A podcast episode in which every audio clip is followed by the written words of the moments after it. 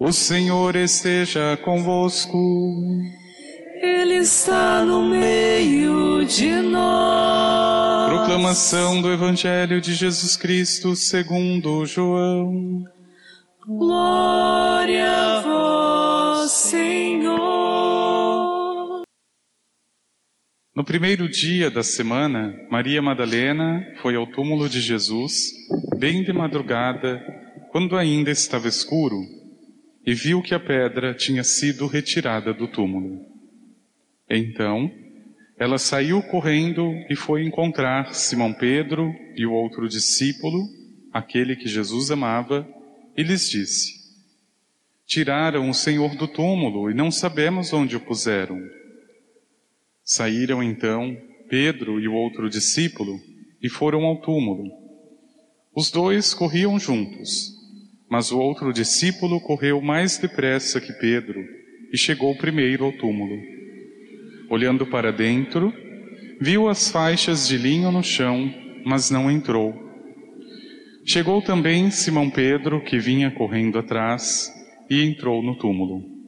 Viu as faixas de linho deitadas no chão e o pano que tinha estado sobre a cabeça de Jesus, não posto com as faixas, mas enrolado num lugar à parte. Então entrou também o outro discípulo, que tinha chegado primeiro ao túmulo. Ele viu e acreditou. De fato, eles ainda não tinham compreendido a Escritura, segundo a qual ele devia ressuscitar dos mortos. Palavra da salvação. Glória a vós, Senhor. Irmãos, se ressuscitastes com Cristo, esforçai-vos por alcançar as coisas do alto. Por maior que seja a novidade da ressurreição de Jesus, era preciso que nessa grande obra da restauração da humanidade estivesse ressuscitada não apenas a cabeça deste grande corpo, mas todos os seus membros devem ressuscitar.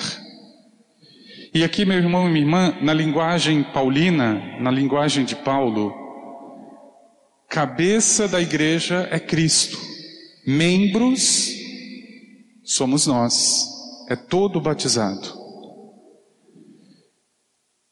Não é dizer que a ressurreição por si só não tenha validade, é claro que sim, já tem o valor por si mesma a ressurreição do Senhor, independente da ressurreição dos membros.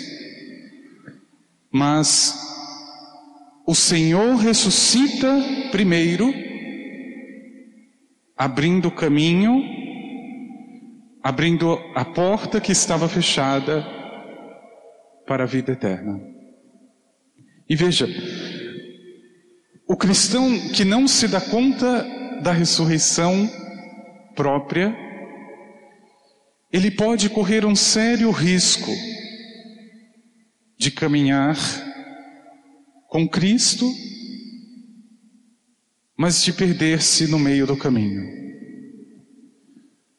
Porque, perceba, a ressurreição não é apenas uma ideia bonita, nós percebemos neste trido santo que ela também vai até o Calvário e de lá sai vitoriosa. A ressurreição passa pela cruz. E para quem é mais cômodo na sua própria vida e na sua própria fé, é muitas vezes mais fácil caminhar como Jesus, ou com Jesus, melhor dizendo, à distância, sem nenhum compromisso, e não ressuscitar. Agora veja, meu irmão e minha irmã, quando Paulo está dizendo, se ressuscitastes com Cristo, esforçai-vos por alcançar as coisas do alto. Quando fala as coisas do alto, nós precisamos entender que não é só aquilo que está no céu, mas é aquilo que também está em mim. Aquilo que Deus colocou em mim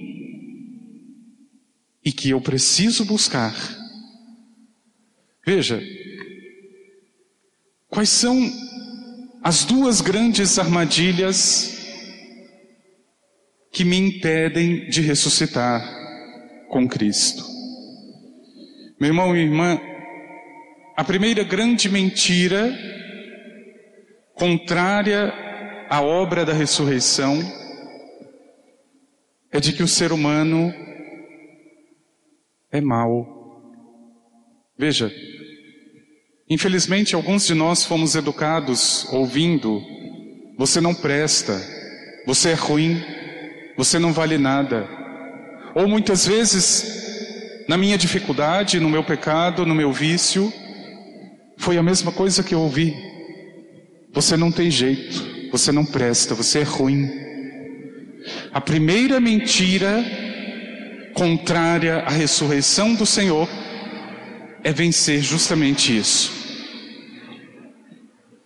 O ser humano é bom por natureza, por natureza. Você, meu irmão e minha irmã, foi criado e criada por Deus, bom. A igreja ensina que em cada homem, em cada mulher, existe um lugar sagrado, um lugar secreto, onde o pecado não conseguiu chegar. É um santuário. É onde Deus habita no ser humano. Ali o pecado não chega. Lutero dizia de forma equivocada que o homem foi totalmente corrompido pelo pecado, e é mentira. A igreja sempre professou que o pecado fere o homem, machuca o homem, mas não corrompeu, não perdeu o homem. Existe um santuário dentro de cada um, onde Deus habita com seu espírito.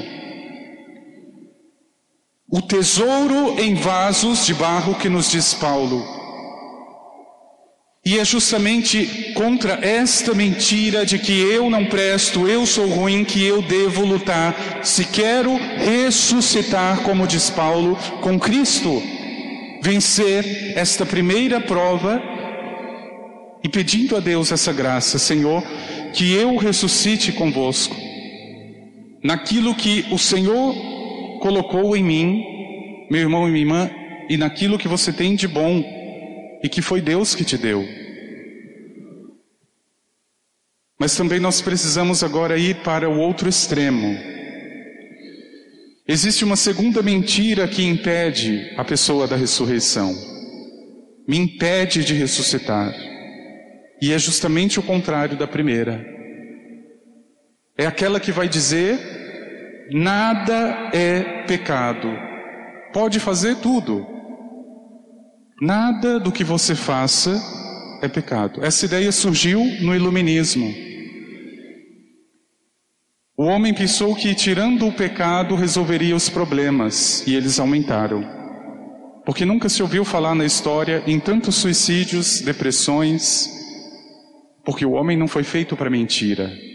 Dizer que o pecado não existe é mentir, porque o demônio é mentiroso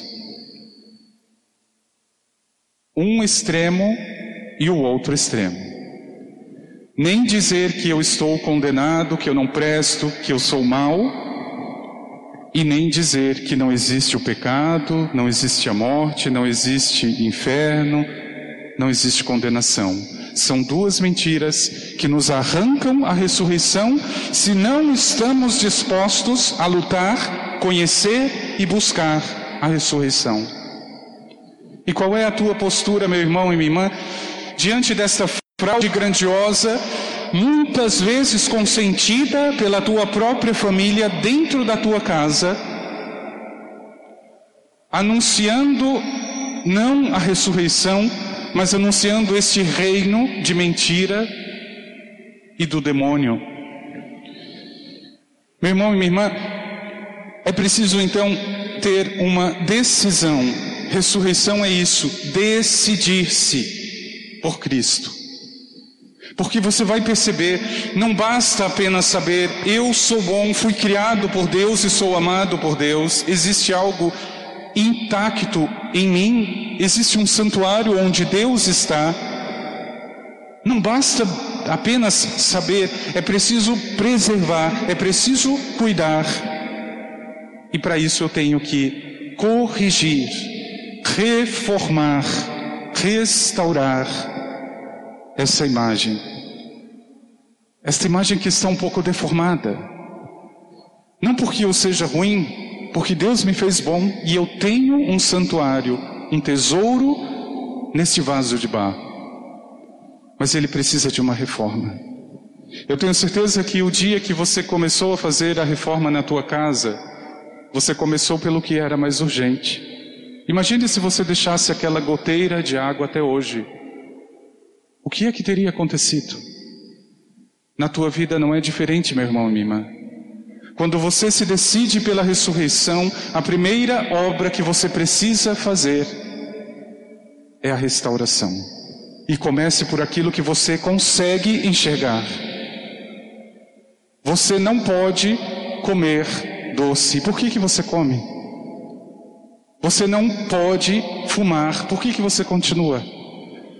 Você não deveria falar mal do outro. Por que você ainda diz? Veja, é aquilo que você mesmo consegue enxergar. Digamos assim, é aquilo que está mais fácil porque é visível. Então comece. A ressurreição não pode acontecer numa vida dividida, num coração que está dividido. E veja, eu percebo, Senhor, que sou amado, que tenho em mim a tua semente, eu sou o teu santuário. Mas eu também percebo que existe uma coisa que precisa ser mudada, que existe, que precisa ser corrigida. Meu irmão e minha irmã, decidir é ressuscitar. Quando a pessoa consegue entender, pelo menos aquilo que está visível, que ela precisa de mudança, ela já caminha para as coisas do alto. E mesmo que essas coisas já estejam aqui, porque foi Deus quem colocou. E é este o dom da ressurreição que nós buscamos. Cristo ressuscitado quer a sua igreja ressuscitada. O Senhor ressuscitado quer a minha ressurreição.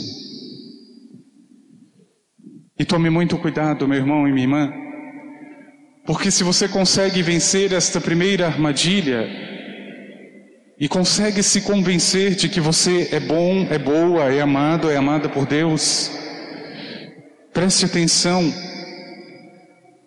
comece a perceber a hipocrisia que está à nossa volta, impedindo de ver e de chamar pelo nome aquilo que é pecado. Existem muitos cristãos que já estão tão adormecidos com essa ideia de que não existe pecado, isso é coisa do passado. E muitos ainda chegam até a dizer: Isso ainda é pecado, padre? É pecado. Enquanto estiver no Evangelho, é pecado. A mentira, o adultério, a hipocrisia, tudo isso é pecado. E para aqueles cristãos medíocres, que são adeptos desse tal de funk, saiba que isso também é pecado. Porque pornografia é pecado contra a castidade. E me desculpe, Aquilo que chamam de música, na verdade, é pornografia. Isso é pecado. Se você ressuscitou com Cristo, esforçai-vos por alcançar as coisas do alto onde está o Senhor. Meu irmão e minha irmã, é pedir essa graça. Primeiro, a graça da ressurreição para que eu não fique à distância contemplando uma coisa que não me diz respeito, como se a ressurreição de Cristo não fosse a minha ressurreição. Pede no teu coração, Senhor, eu preciso ressuscitar, Senhor, me ressuscite.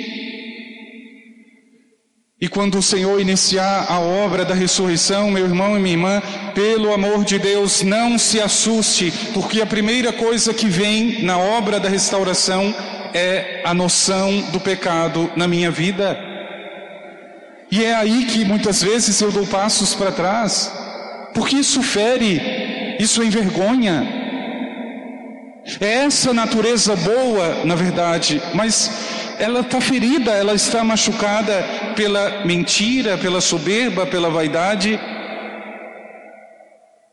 E se o Senhor inicia uma obra de ressurreição, não tenha medo, não volte atrás, vá até o fim com o Senhor. Como seriam diferentes nossas famílias, como seria diferente cada um como seria diferente o ambiente onde eu trabalho. Se eu permitisse a obra da ressurreição acontecer.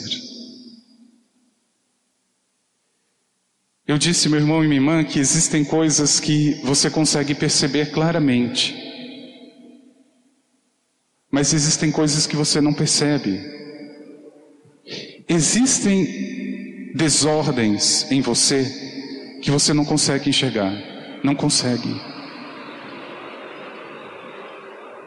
E é aqui que entra o Espírito de Deus. O outro pode enxergar, mas a fala do outro também traz alguma contaminação, também pode trazer alguma algum julgamento. aquilo que eu não percebo, eu deveria pedir ao Espírito Santo. Espírito de Deus, revele o que é que eu preciso mudar. Porque tem pessoas que passam a vida dizendo, mas Fulano diz que eu sou assim e eu não entendo. Fulano fala que não gosta disso e disso em mim, mas eu não sei o que precisa. Então peça o Espírito de Deus. É aquilo que eu já disse e repito todas as vezes. O Espírito Santo é especialista em me colocar no meu lugar, nem acima e nem abaixo, no lugar que eu devo. E por isso, meu irmão e minha irmã, se você ressuscitou com Cristo, se esforce, e aqui a palavra esforço não aparece por acaso, é reformar, restaurar, forçar, esforçar para alcançar. Onde Cristo já alcançou, mas eu ainda preciso. É a luta da ressurreição que se impõe. A não ser que você queira a tua vida medíocre, a não ser que você queira viver ainda o faz de conta, de impressionar os outros e decepcionar o teu Deus. Pede, meu irmão e minha irmã, que essa obra aconteça e que ela seja hoje para você. Nenhum dos discípulos foi ao túmulo para sair o mesmo. Nenhum daqueles foram para Galiléia para voltarem do mesmo jeito. Cada um enxergou em si o que precisava de ressurreição. Eu não posso ficar a vida inteira na igreja e continuar do mesmo jeito. Não posso. Eu estou seguindo um fantasma se eu chegar à conclusão que não preciso de mudança na minha vida. É preciso pedir ao Senhor. E quando Ele me der a graça da ressurreição, acolher. No Calvário, na dor e na ressurreição. Esforçai-vos por alcançar as coisas do alto, aspirai as coisas celestes. Pede, meu irmão e minha irmã, Senhor, Eu desejo a ressurreição. Me ajude e me dê forças, porque eu sei que sou bom, eu sei que fui criado, criada por ti, mas eu estou ferido, estou ferida.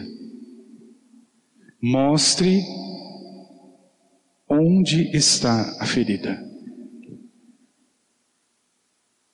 Me ajude a perceber, cure, para que eu ressuscite. Vamos pedir ao Senhor.